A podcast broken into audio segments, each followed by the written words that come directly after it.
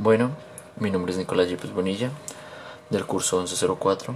En mi podcast les vengo a hablar de Wolfgang Amadeus Mozart, que es un hombre que nace el 27 de enero de 1756 en Salzburgo y muere el 5 de diciembre de 1791 en Viena. Fue un compositor, pianista, director de orquesta y profesor del antiguo arzobispado de Salzburgo. Este sujeto fue un maestro del clasicismo, considerado como uno de los músicos más influyentes y destacados de la historia.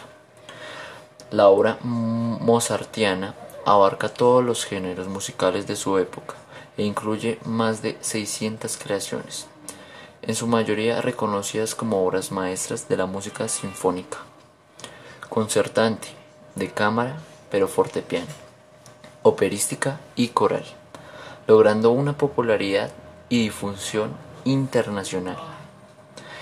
En el ámbito de la música vocal, Mozart fue el maestro indiscutible del género bufo, un estilo operístico de tema cómico representado por personajes cotidianos. En lo instrumental alcanzó altas cotas de virtuosismo, tanto en la técnica de los instrumentos para los que compuso conciertos, sonatas entre otras cosas.